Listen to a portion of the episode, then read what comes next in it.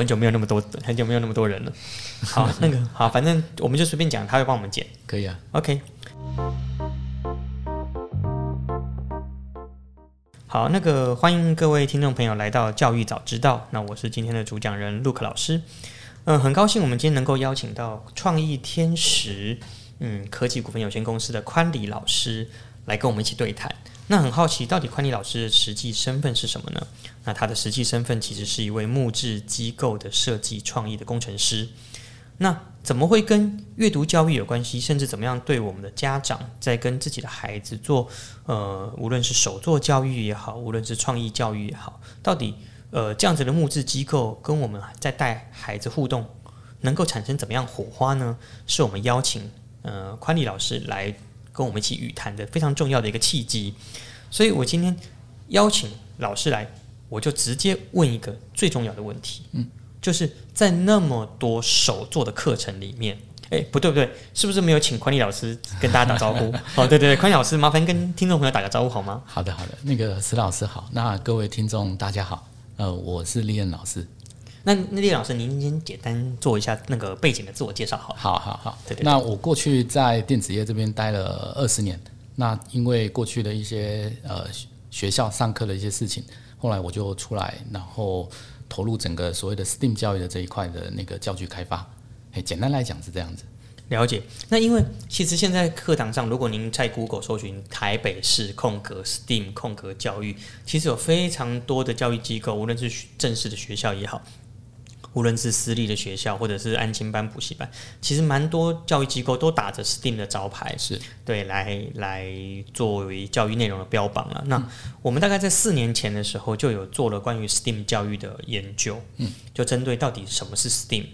如何能够让教育中真的融入这 S T E A M 这五个元素，其实是非常困难的。就是无论是老师的技术，无论是教材教具的设计，到构思。到最后实际执行，它其实是有非常多环节的。它不是只是说标榜一个五个英文字母各自的开头就可以的。所以您当初在选择说我要从木质机构来着手，您的那个发想的初心是什么呢？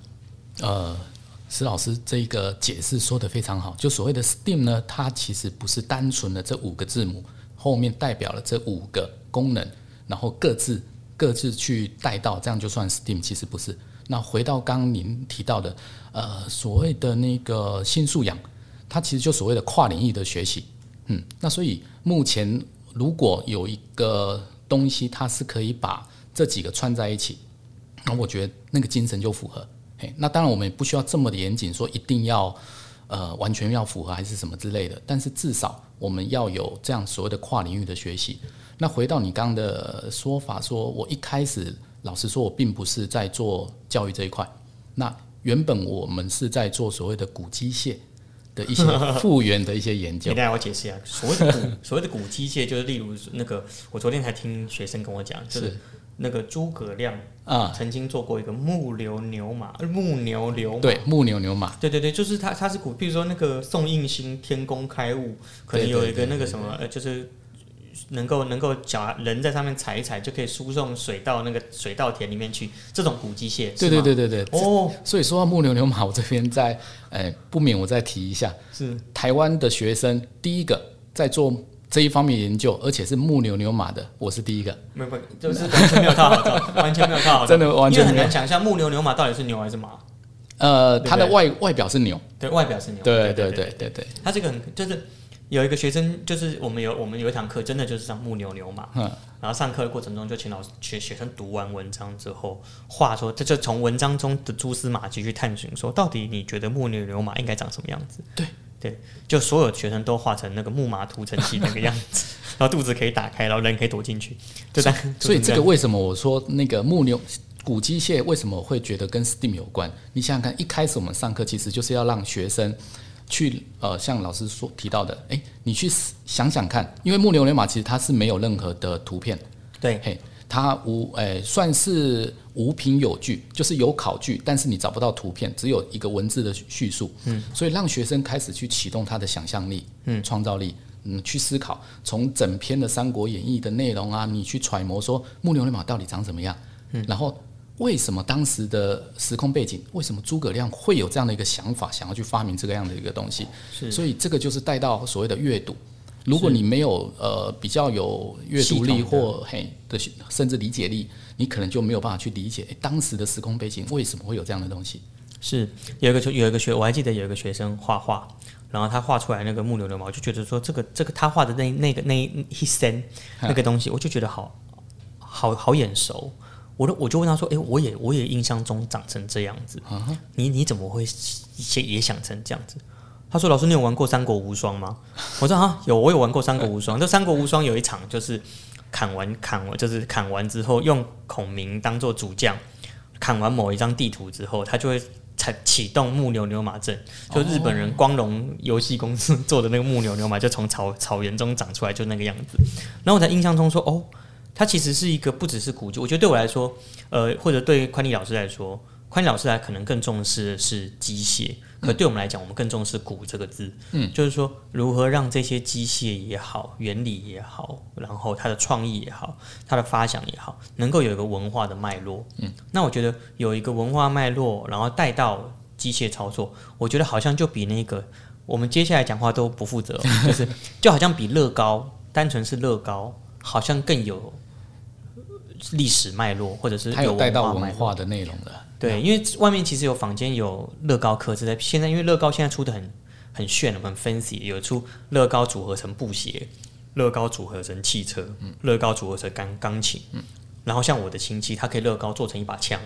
那枪还可以发射，还可以打穿那个打穿那个铝铝罐。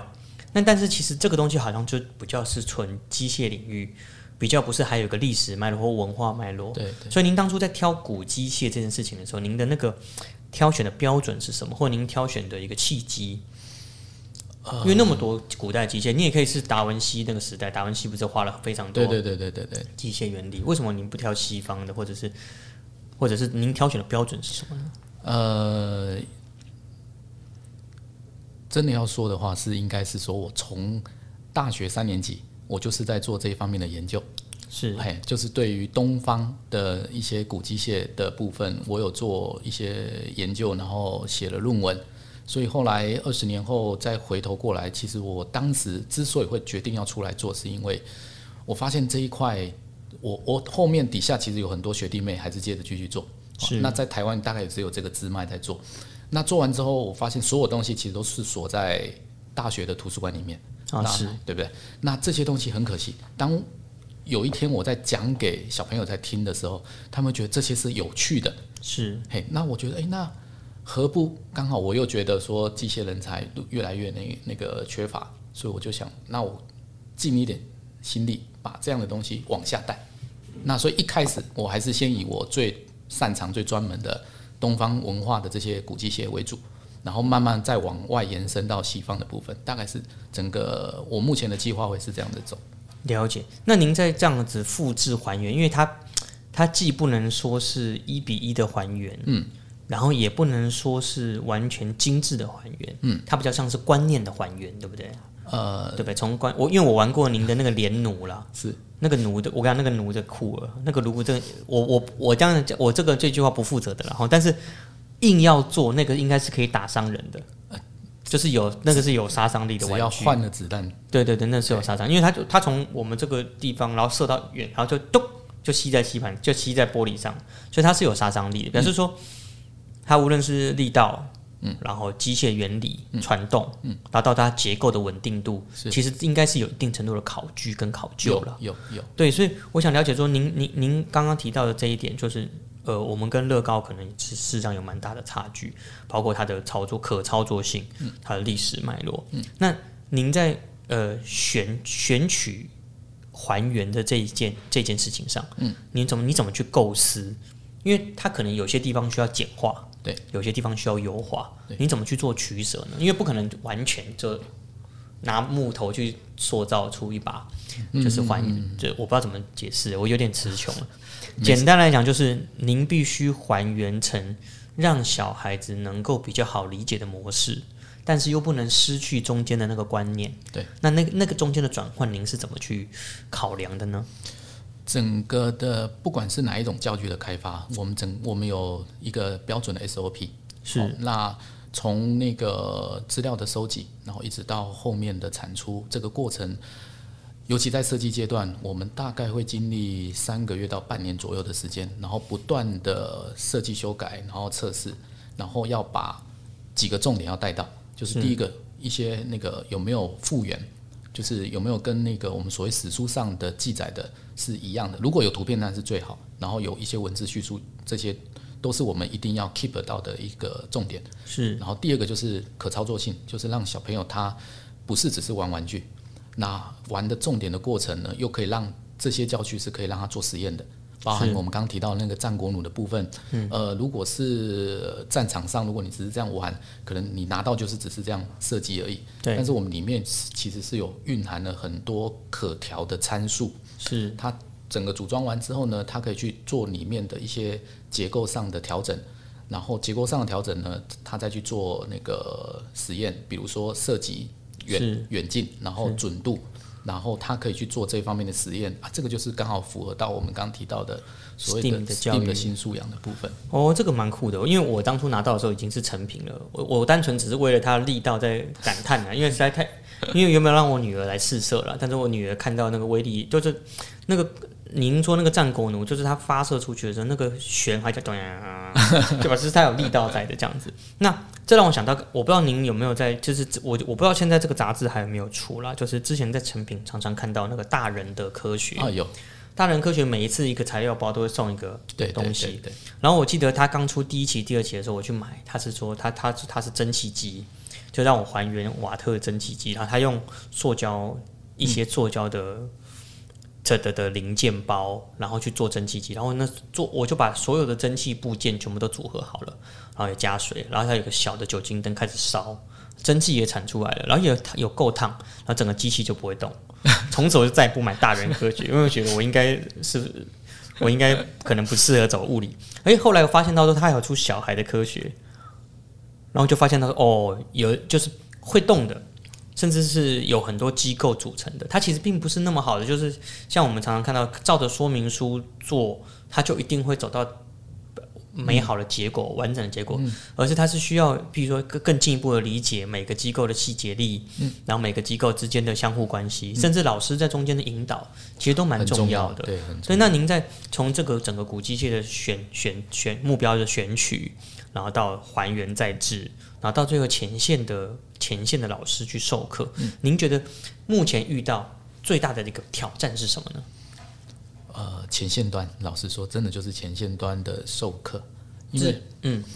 呃，如果刚刚提到，其实如果我们要把这样的内容讲到它的精髓，然后讲到让小朋友他那个能够理解，理解，这的确是需要一点的功力。那这个功力包含了你要对工程的了解，然后当然你还要对这些历史背景的了解，是哦那甚至你必须要对于整个呃教材内容，你就是刚提到的阅读力跟理解力，你必须要够够够到位。是嘿，那所以过去我们找的老师，除了我之外，我找的老师大概有分两种，一种就是纯理工背景的，是一种是纯那个教育教育教教育背景的。那没有找不到有刚刚好的，全部对都有。平衡很难哦。对对对，那跟家长沟通呢？家长有那么现在有那么多 fancy 的课程，然后有那么多，你知道，比起来你们的材料包是朴素很多嘛？对对对对，所以我想知道说，对，你可但但是因为我我自己玩过，所以我会认为说，它朴素归朴素，但是那个生命力，嗯，那个活泼度其实是比起传统的那些有些材料包都非常廉价便宜，然后大陆进口，对。然后老师上课就是反正有组合在一起，好像就就是就好那么样。我我我记得我昨我的老我的我的女儿，我带着我女儿去去那个科博馆，我都讲出来，科学科科博教育馆，嗯，是吗？天文科学教育，哦那个就士林那个，科学教育馆、对那个科教馆，那个，然后就进去到某一层楼，我们不方便说哪一层楼了。进去之后，他就说他就说是要让小朋友手做，就发了一堆废纸，然后发一堆废材料，二楼。哎呦，不是我讲的，那是宽利老师讲。然后他就说，这是考验老师，这是考验小孩子想象力的的的实作。然后志工老师就，那么志工老师们也很辛苦，就稍微讲解内容，然后就是把那些废料做成做成一个东西这样子，然后就给我们一张十乘十的十公分乘十公分的厚纸板，一张广告传单，两把不利的剪刀，一一捆纸胶带，跟一个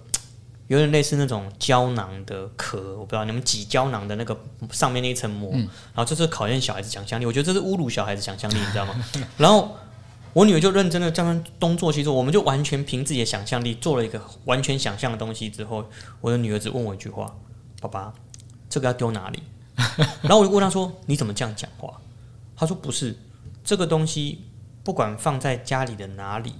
都显得格格不入。”她在小学一年级。他说：“这个东西不管放在哪里，都显得格格不入。表示我们对于传统的创意教育，其实大家都觉得说乱弄可能就是创意，就是乱弄中还可以弄出东西，才显得出是教育。其实我是觉得，让我因为这是最近发生是，然后所以我我有一个很大的冲击，就是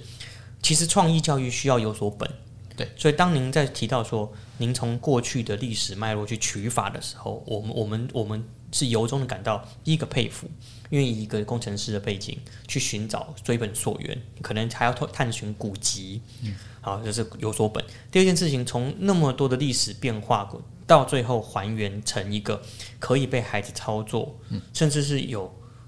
哇有玩乐性质、有趣味性，还有教育意义，其实是不容易的。那您在？家长的反馈上，您曾经遇到过怎么样的家长的反馈？无论是正面的也好，反面也好，因为我觉得有时候这种课程都不是给小孩子学的，都是给家长。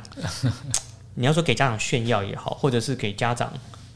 家长会来质疑您嘛？就是说这个游戏就就这样，就那样，就是家长都用一种很。高大上的心态，就是啊，我付了钱啊，就这样吗？就那样吗？您您是怎么样去面对这个挑战的呢？因为也是给家长一个教育嘛，反反向的教育。对对对对因为毕竟家长不是专业人士，那但是我们求从专业的理理阅读理解教育的观点来看，您这个产品就整个深度脉络是非常够的。是对，那您怎么去跟家长做互动的呢？这个部分哈，呃，我我我我先讲一个情，这个我不是炫耀，是是是啊，也或者是我的运气比较好。至少到目前为止，过去两年下来，我在跟家长，所有的家长，每一个家长这样互动下来，我还真的没有收到有负评。有可能是他们觉得不想伤害我，还是怎么样？我知道。但是的确，他们给我的呃，比如说我我等一下还可以秀讯息给你看。那个我们上个礼拜在科工馆，高雄科艺工那个科学工艺博物馆刚上完那个所谓的三国争霸，也刚好这个是鼓舞器的。那那个群组里面，就是科工馆他自己都会开一个群组，就是播那个课堂。那最后呢，有好几个家长就这样回复了，他说：“哎，下一次就寒假，如果还有类似的课程，他一定是抢第一个报名。”嗯，呀，那呃，当然有很多家长，其实我在第一次在跟他们沟通的时候，我就是在跟他们强调，呃，所谓的 STEAM 的想，我个人的想法是什么，然后再来就是会让他知道说，整个课程的呃上课的内容包含。呃，它不是只是单纯的手作，提到我们刚刚提到的历史的文化的内容会包含进去，然后再加上呃，我们后面会有一些实验，它不是只是一个玩具，而是它是真的是可以去做一些实验的，不管是刚提到鼓舞器啊，还有我们做的一些那个天文时间的机械钟回忆等这这方面，对，然后最后一个你刚提到一个重点，很多的这些科学的教具，其实一做完大概就是变废物。呀。但是呢，我们我我呃，你会发现我们做的材料哈，我们真的是有特地去挑过，嗯，可保存性。对，因为原本如果以木质这种教具来讲，你看到坊间大部分，大概老实说有八成到九成都是用密底板，就是用什么？哎，密集板是那个，其实它就是木屑压合而成，它不耐厚。也就是它在一些比较呃潮湿的环境或者比较恶劣的环境下，其实很快就就化掉了。因为蓬起来嘛，它会蓬起来。那我我们这边其实比较坚持的还是用所谓的实木板。那为什么呢？其实这样的做法对我们其实是不不利的，因为成本比较高。第一个成本高，第二个它用雷切这样去切，你如果有实际上去超过雷切机，会知道切实木跟切密底板。它的那一种难易程度差很多，是是是，嘿，所以相对的，我们在生产的不良率其实是拉很高的，嗯，对啊，但是我们还是秉持的一个观念，我们要带给家长或者学生要的是一个他可以放呃保存很久的，好，那甚至他从小三做好之后，他到小六升国中，他还可以看到他以前的作品，而且这个东西是呃有实用性，然后再来就是它可以那个做做实验做验证，哪一天在课堂上他学到一些比较不理解，这样他还可以再回头过来，要不然你丢了那那个东西就找不到了。是没错，我觉得这个也是蛮重要的。就是我自己是很很很感慨，就是材料包其实是非常大的程度对地球造成伤害了。对，其实蛮多材料包用完之后，第一个是不环保，第二个就是大量的大量的废弃物啦。而且蛮多都是塑胶产品。啊，但基本上都是啦，基本上都是。所以我觉得这个帮部分，看到您是木质的作品，尤其有几样玩具我自己试玩过，我觉得还蛮有挑战性的。其实我女儿到现在都还在玩那个，就是巧拼了，就是把那个拼起来了。然后她她已经可以拼出好几个组合了，但是我还我好像还是拼不出端端倪出来这样子。好，那我就问下一个问题，就是呃，您从您从刚刚您说您从一个机械工程师呃工程师的背景，对，回过头来做这个机械创意，嗯，它其实并不是一个那么容易转换的跑道嘛，我可以这样讲。虽然说您在大学过去有有这样的相关经验，嗯，可是说真的，您说真的，大学毕业或者是高中毕业，要要要到您现在这个身份，嗯。其实它不是一个正式可以被认知的职业，我可以这样理解吗？可以。对，那那那我们怎么去带带我们的孩子们去认知说，其实这个社会，尤其是现在这个时代，嗯，其实有太多可能性了。对。对，那有以您的身份，您怎么样去介绍或者是开启我们家长对于这种职业？就是家长听过啊，机构工设计工程师，这就不是在玩积木，你知道？就是有这种家长，那您怎么样去跟家长们去阐述说？这是一个很正式的一个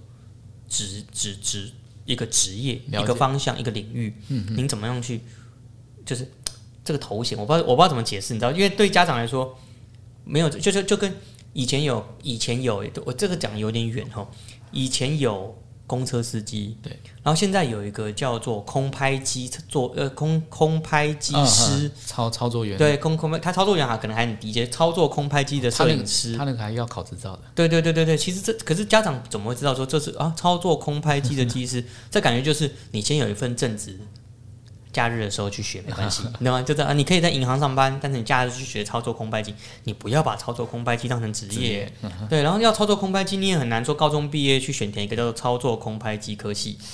对，那我们怎么去培养家长有这种观念？您以您的角度，因为刚刚在在录影录录音之前听到您有两位两位女儿嘛，嗯嗯，您怎么样用您这个比较前卫的一个职业去去去让自己的女儿发现到说，其实未来有更多可能性呢？呃，我我在跟所有的家长，我都是跟他们只强调一个观念：这个东西，呃，学这样的内容，不是要让你的小孩非得一定要去走哪一个职业。尤其我们目前我们大家在走的，其实就所谓的基础教育。是，所以呢，呃，我们其实只是在做一件事情，帮小朋友打底，嗯，帮学生打底，打什么底？打他的所谓的观念观念底。嘿，尤其是在比较偏。嗯，所谓的数理方面的一个打底，嘿，我举例来讲，那个我们在我我在上过去上课的经验里面，的确有看到很多的小朋友，他对于整个空间的理解力，或者所谓的视图能力，嗯，啊，真的不足。对，视图能力是那个是那个那个心理测验有那个六角形。啊，可以这么说，就是他他把一个六六立方体摊开来。然后告诉你这个点跟这个点，然后组合起来可能是这个，是这个视图。呃，到更简单的，简单讲就是说，比如说我们有说明书，那那个说明书其实就是一个立体的，它可能有在不同的角度的一个呈现。那呃，小朋友他在组装，他总是会对到说明书。嗯。呃，往真的有比较弱的。呃，如果真的硬要讲，是普遍。哦。啊，这个就是回到刚刚石老师讲的那个整个阅读能力。我们阅读当然有分很多种阅读能力。那他在呃，尤其我旁边如果又有文字叙述，其实小朋友他对于文字叙述的内容跟图的搭接性、连接性，他这一点其实就已经弱了。更不要说他还要再去看那个图，看不看得懂？嗯，嘿，其实纵使哦，他已经组好了。然后他明明已经是主反了，我我简单来讲，不要说主错，我们把它说主反，只是转一百八十度而已，这样的一个反，取它对照图，他看不出来，有我我只能说有部分的，不能说全部，但是就是有部分小朋友看不出来。那这个部分会不会是因为我们现代的社会的潮流，大家就山西嘛，然后等等之类，所以反而已经忽略掉我们早期，像以前我们小时候，可能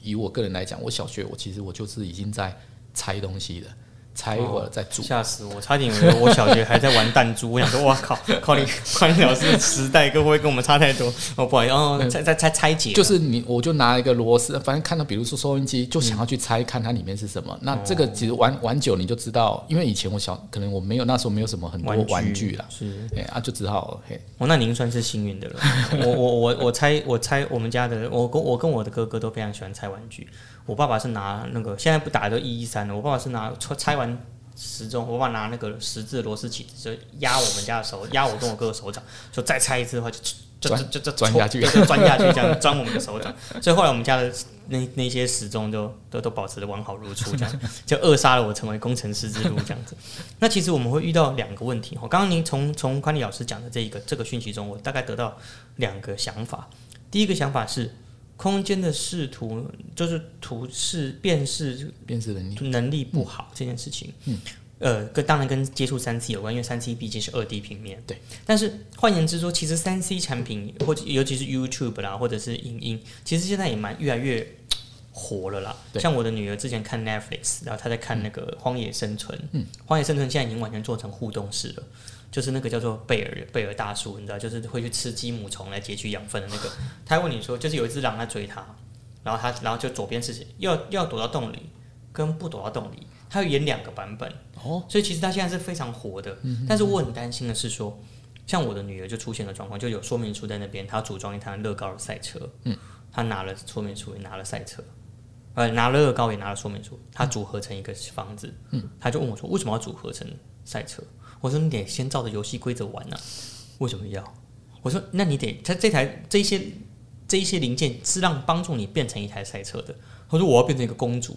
然后我妈妈就说啊好棒哦，他会把赛车变成公主。我说不对不对，你应该要先变成赛车。会不会其实你我我想询问说，那您遇到这种类型的孩子，就是您很难去判断说他到底是天马行空的想象力，很有创业想象力，还是其实这种想象力太过于没有边际？您怎么去取得那个平衡点呢？因为您的古机械的像您的选材，其实是非常很刚性的，它没有办法变成其他东西的。对对对对。那那个您怎么去说服孩子说，你得先照着游戏规则玩的这个 这个这个呃教养的过程？的确，我们会跟小朋友讲，就是说上课一开始的时候会跟他们提，就是这样的东西它不是乐高，所以它没有办法去组成你想要的那。唯一能做的就是你先第一步叫做你至少先组成最终的这样的一个成品，但是组成成品的这个过程，呃，就我个人上课，我不会特别去限制说你一定要照着说明书的步骤流程，step by step 这样去去去去走。那你可以用你的方式。所以我我在课堂上也看过很多的案例，比如说有些小朋友他是真的是很乖，他就照着说明书一步一步走，然后做到最后就做出来了。也有小朋友怎么样呢？很好玩，他就先把所有的零件啪啪啪全部都拆下来。嗯，嘿，啊，这个我也不会去特别去阻止他，啊，不行吗？不行吗？我是我也是属于全部，我就是他，因为他原本是一大块板子。对对对，我是全部拆开来。不是不行，所以你会从这些动作，你会去理解说这个小朋友的观念，哎，很好玩。我不想录了，我们这个很好玩，应该是背后应该是有，没有没有没有，很好，就是说。哎，我正常来讲是要用什么拆下来？因为他全部拆下来完之后，我后来我我也不会阻止他，我只是等他全部拆完，然后我就问他说：“哎，那你知道哪一个零件的代号是什么？对对对对对，你怎么去对到？对对对对对，那那下次他就知道了啊。所以我觉得没有什么好或不好，他只要呃有办法组到成品，那那那是 OK 的。那只是我们其实有所谓的基础班跟进阶班，所以要回到刚您提到的创作。那个其实已经到进阶，是。嘿啊，我觉得不是不行，但是还是如你刚提到的，可能还是要先基础功先练一下，然后练完之后呢，你大概已经知道一些美感，那功能美感，然后再来就是说你设计，比如说你现在组完，你就大概知道说这一整座的一些呃关键点在哪里，那你之后你要再去变形，再去创作，我觉得就比较 OK，不然呃，我举例来讲，以前我们在当工程师，所谓的要专利其实是我们的一个很一个一个愿景在那边，就是谁申请的专利越多越好。但是创作这种东西，因为我也有专，我有申请专利呀，发明专利。可是你莫哎，对我们也有，我 原也是有发明专利的 哇，很棒了，很棒很棒很棒很棒。我就问我打打打个岔好了好，呃，在在在这个您在做机构造型也好啊，嗯。您在做成为这样的一个机构造型师，您觉得是什么样的一些能力的养成，是。让您现在在做机构造型师的时候能够比较得心应手？尤其是您稍早提到过机械系、嗯。机械工程师，到底成身为一位要或者想要成为一位机械系的、嗯。的学生或者机械工程师，他可能需要具备能力有哪些呢？可老实说可多了。啊，可那当然是 对对，然后，然后，然后机械系呢，它又分很多很多的那个组别，是所以机械其实它是一个很广泛的一个名名名词。是那在工业界，甚至比如说啊教育界都用得到。嗯那用，所以就是说，呃，不同的组别，它等于说不同的专长，它有需要的那个核心能力不太一样。举例来讲，如果比如说以我现在要做的，我就会比较偏向你对于整个机构设计，你对于机构会动的好的一些零件以及它的那个动作这些姿势，然后再加上你需要培养一些呃美学，啊，美学对哦，所以可动零件，嗯哼，对，然后美学的部分，然后甚至那个表达能力，哦，就是所谓的那个你要去阅读，然后怎么去表达出来，这个都蛮重要。那如果你是比较偏向所谓的工厂的那一种机械，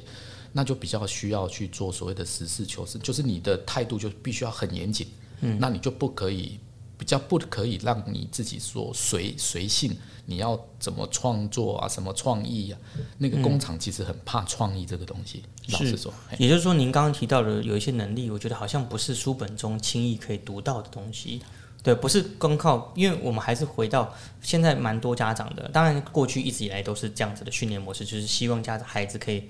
努力读书，嗯，好好读书，嗯，有了分数，选一个自己喜欢的科系，然后再开始累积能力，嗯。但是现在的观念比较越来越倾向是希望你可以提早的知道你可能擅长哪些能力，对，然后再去好好读书，去往你的方向前进。可是刚刚听到您说的这些能力，好像都不是读书可以得来的，对不对？看样子是基本知识是那知识类似，对，那其余的部分可能就是要有蛮多的一些在课堂上没有办法学到，就是呃跟我们所谓的课外的补充的一些东西进来。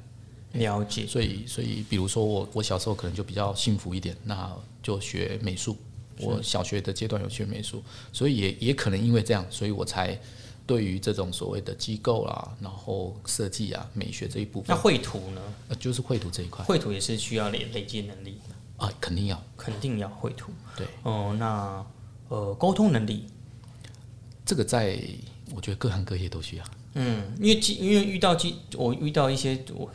学长呢，他就是机械背景的，有时候会发现到说，诶，他们的思考模式也好，他们看对待事一件事情的发生啊、缘起啊，整个脉络，好像跟我们这种文组的。的的的的训练出来有很大的不一样，对，倒不是说浪漫啊，或者是务实，嗯，可他们在思考的那个理路其实是，你也不知道是不是因为他们适合念理工，就是这种想法的人适合念理工，还是因为念了理工之后让他们有这种思维？您觉得他更更是哪一种呢？后者。后者是经过四年的训练之后，对，才会那就是学校的这一方面的训练也好，或者是说你到了那个工业界也好，嗯，我觉得反而是在工作上你会受到的那个训练跟影响是最大的。了解。嗯那事实上，可不可以反过来说，就是所以家长们说的，嗯，好好读书，反正你到大学再来训练，好像也也也也言之成理。我可以这样讲嘛？就是因为确实越来越多家长是说，你就好好把书读好就好了。嗯，以前当然是这个观念了，但是我们我们会觉得现在这个观念好像不太适用了。不太适用。可是您刚刚说的就是到大学四年才会也会被训练出来，所以大学四年之前您先不要好好，就小孩子不用做这个没关系，可以这样子，可以这样去去反反推吗？那个是在我们那个时代，那可是回到现在这个时代，似乎就不是这么一回事了。因为当你在这个时代的小朋友，他如果还是依照我们过去的这样的一个念书方式的话，其实他上了大学会很辛苦。哦，反而会很辛苦。至少我从我两个女儿身上看到是这样子。嘿，那所以你两个女儿是辛苦的还是不辛苦的呢？啊、我是觉得他过他们两个过去是很自由的在学习，可是后来他上了大学之后，呃，虽然我已经觉得他们已经够强的，但是他们还是觉得他们有很多的不足。他一直认为说，我应该从小学的时候就要好好的去培养他们。可是除了读书以外的的关的能力不是，就是要他们反而比较着重在专业知识的部分。哦，专业知识的训因。为我以前是比较偏向放牛吃草型，他们想要学什么，我就让他去学什么。可是国小阶段、国中阶段怎么去拿到什么专业知识可以学呢？呃，总不能国小开始学流体力学嘛，对不对？如果如如果 对是吗？如果你已经到的，其其实我我们专业的名词叫流体力学，对，但是呢，我们如果以从小学的一些基础科学实验来讲，我们不会称作那个叫流体力学，但是会让它接触。叫水往下流，水会让的东西变动起来，这样子。OK OK，好好。接下来一个问题是这样，就是在您的整个工作就职到成为一个呃机械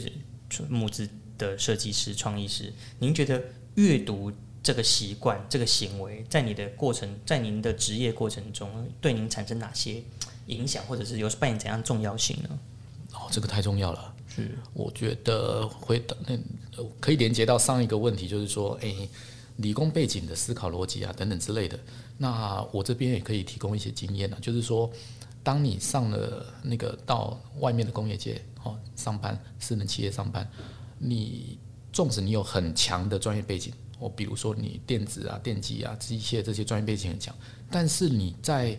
整个那个理解力上，其实理解力很大一部分其实跟你的阅读量的多寡也有很大的关系。所以你在这部分，如果你的能力比人家弱一点，那比较残忍的现实叫做你可能就是一直在工程师的角角色，你要继续再往下走，呃，往上走，那你要去带人，要去跟各部门沟通这件事情，上面的主管都会看，那不见得你就有那个优势。所以就是因为我我过去呃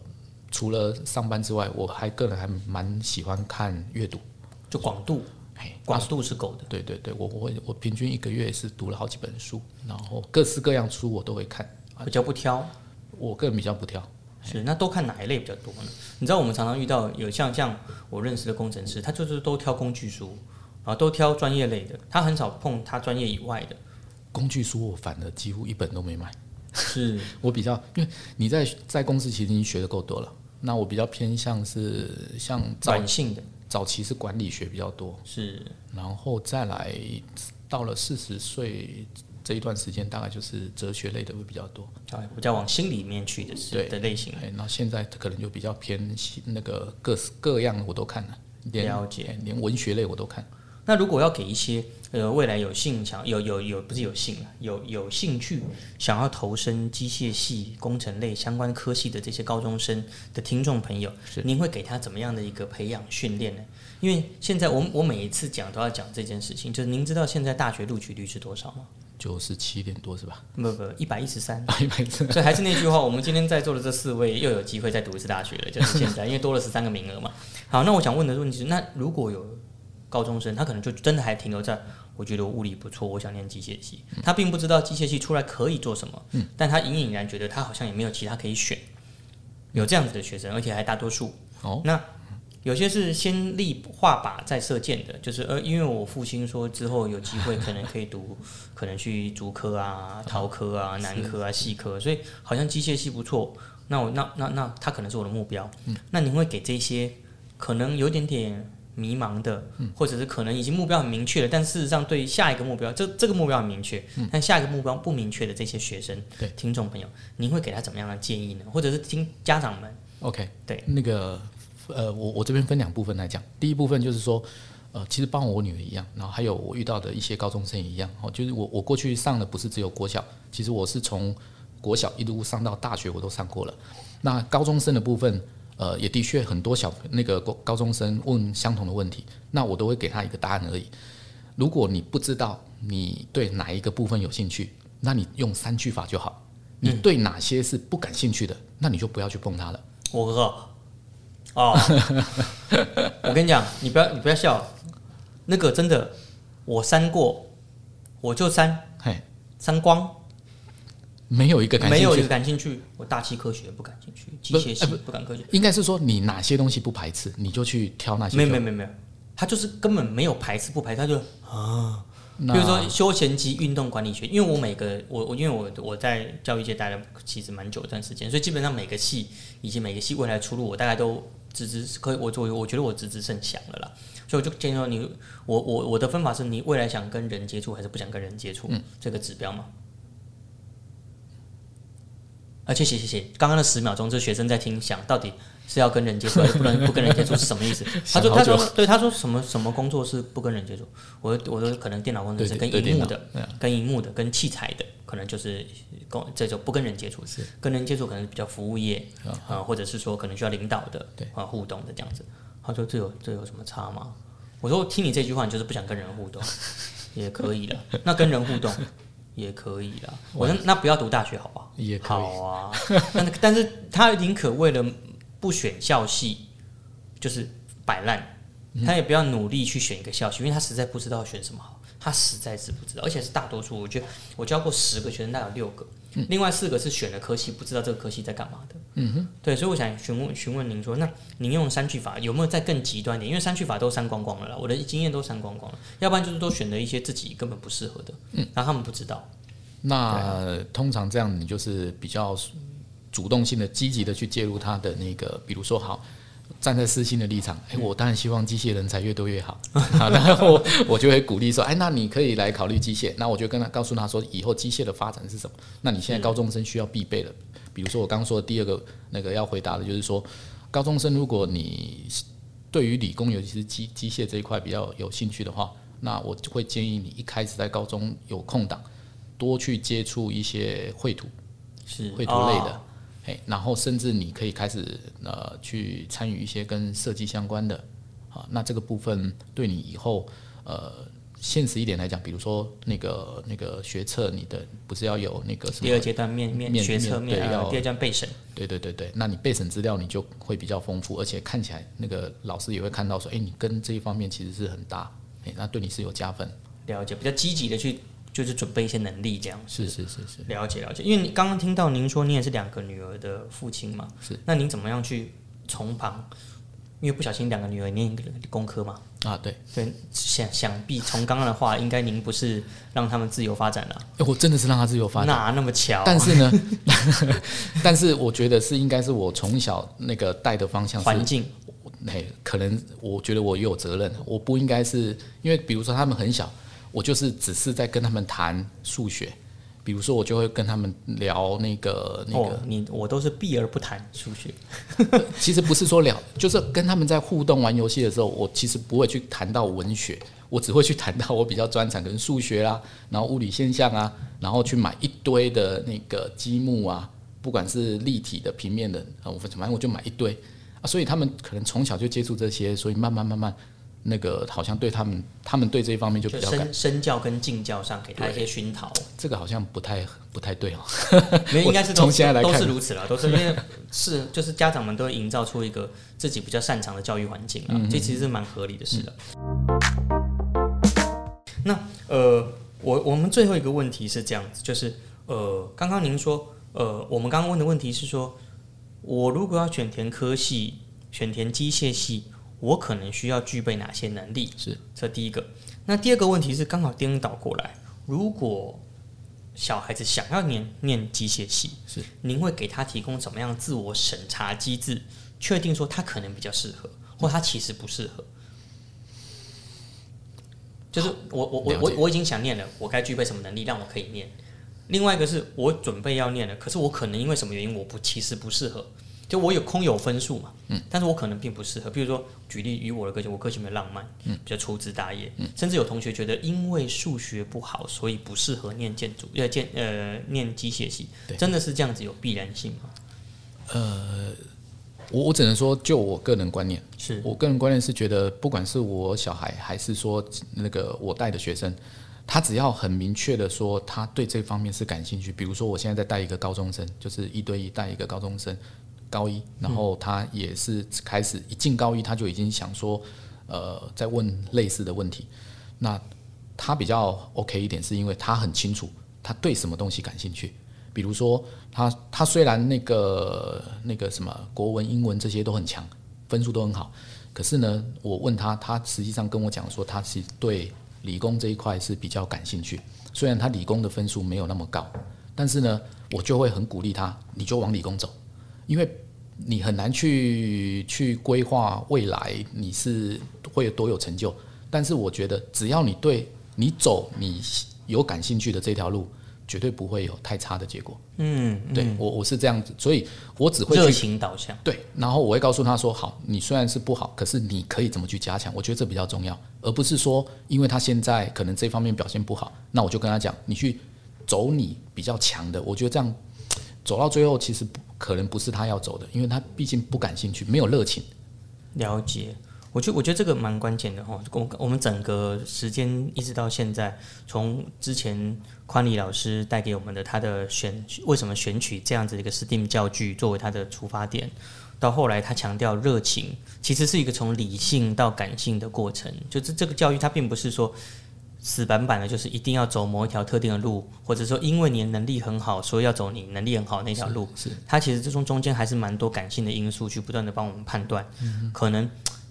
并不见得要像家长期待的那么的僵硬的去帮孩子选填方向，但是也当然并不是全然放手让孩子自己去碰撞，反而是说可能第一个热情要支持，第二个透过热情去。过滤掉哪些能力是你要有的，哪里哪些科系可能是你不适合或不想要的，然后最后判断出来说，可能帮孩子选填出一个更好的路线。您大概是这样子的考量。那我觉得这边课程大概呃这边的听呃